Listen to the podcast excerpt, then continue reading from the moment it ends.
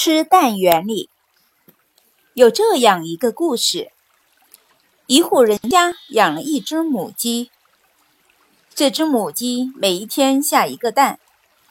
对于这户人家来说，可有三种消费方案：一是坚持一天吃一个蛋，收支平衡；二是把鸡杀了吃掉，透支。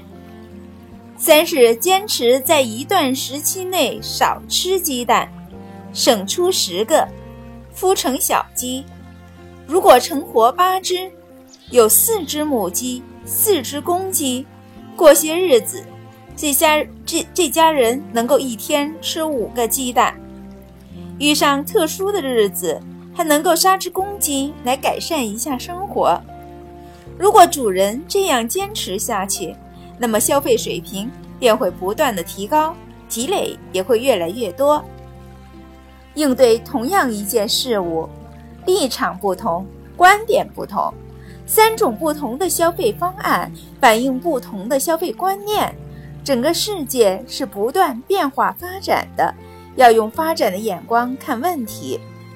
第三种消费方案体现了发展的观点，矛盾对双方对立统一。